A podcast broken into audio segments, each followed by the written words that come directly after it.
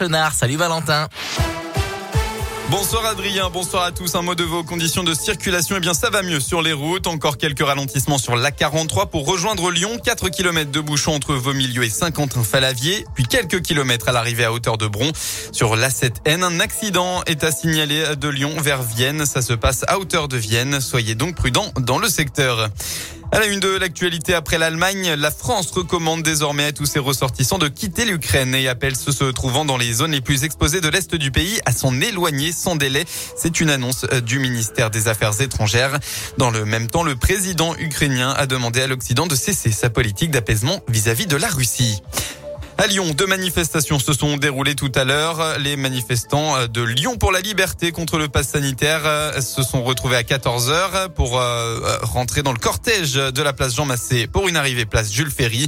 La mobilisation anti-autoritaire a lieu, elle, place euh, Guichard pour se rendre ensuite place des terreaux. Les manifestants ont pointé du doigt l'escalade sécuritaire et les atteintes aux libertés.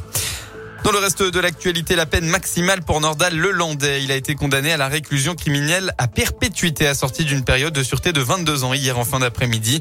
Une peine qui est conforme aux réquisitions. Nordal Lelandais a été déclaré coupable de l'ensemble des faits qui lui étaient reprochés, à savoir l'enlèvement, la séquestration et le meurtre de Maëlys, les agressions sexuelles sur deux petites cousines et la détention d'images pédopornographiques.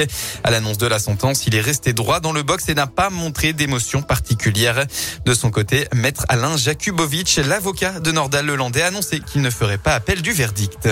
Il n'y aura pas d'appel parce que c'est dans la continuité de ce que Nordal Lelandais a dit à l'audience. Il a pris conscience d'un certain nombre de choses. Nous l'y avons aidé, bien sûr, à comprendre des choses. Le chemin va être long pour lui, très long.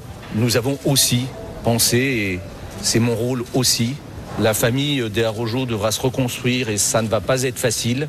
Et je pense qu'il eût été indigne d'interjeter appel de cette décision et de prolonger leur calvaire. Leur vie euh, va être nouvelle, bien sûr, après ce procès.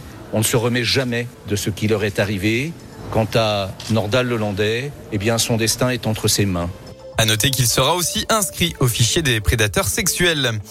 On passe au sport en football, c'est la mi-temps actuellement entre l'OL et Lens. Match pour la 25e journée de Ligue 1. À la pause, il y a un partout avec notamment un but de Tino Kadewere. Vous pouvez retrouver le direct commenté sur radioscope.com. Et puis en rugby, la même chose, c'est la mi-temps entre le Loup et le Castre Olympique. À la pause, eh bien, il y a 7 partout. Voilà pour l'essentiel de l'actu. On passe à la météo dans le département. C'est un temps changeant qu'on va retrouver demain. Les nuages seront plus présents au fil de la journée, mais les éclaircies continueront tout de même de dominer le Rhône. En revanche, le vent devrait se lever en fin de soirée. Et puis côté Mercure, eh bien, un peu de douceur. Vous aurez demain au maximum de votre journée entre 11 et 14 degrés.